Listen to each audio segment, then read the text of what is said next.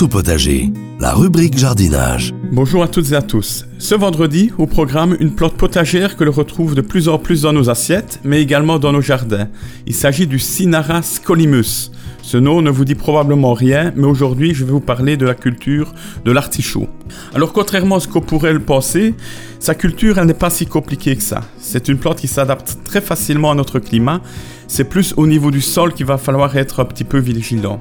En effet, le, le plant d'artichaut se plaît d'un sol parfaitement drainé, qui ne retiendra pas trop l'humidité en hiver, et inversement, qui pour l'été captera facilement l'arrosage ou les pluies éventuelles. Donc c'est-à-dire qu'il va falloir avoir quelque chose euh, d'humide en été et pas trop en hiver. Donc c'est là qu'il va falloir faire attention au niveau, euh, au niveau de la préparation du sol et du drainage il s'agit d'une plante très volumineuse, mais au port très sympathique et décoratif.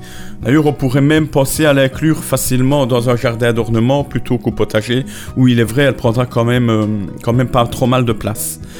Alors son feuillage gris et imposant peut apporter vraiment une note un peu exotique au jardin. Donc franchement, moi personnellement au privé, je l'ai planté euh, au milieu des, fleurs d'ornement où elle donne vraiment un très très bel effet depuis, depuis maintenant plusieurs années.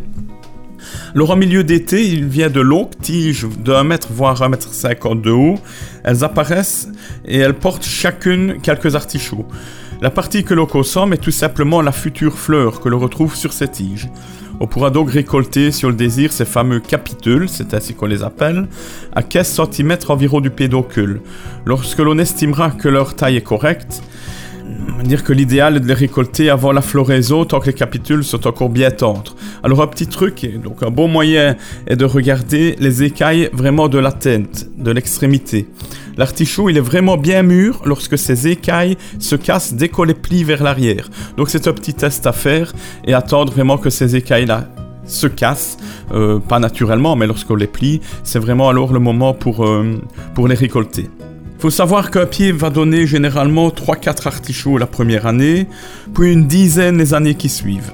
Donc au niveau de la culture, une fois l'automne arrivé, on taillera la plante à 30-40 cm du sol et on pourra éventuellement protéger la base en la paillant.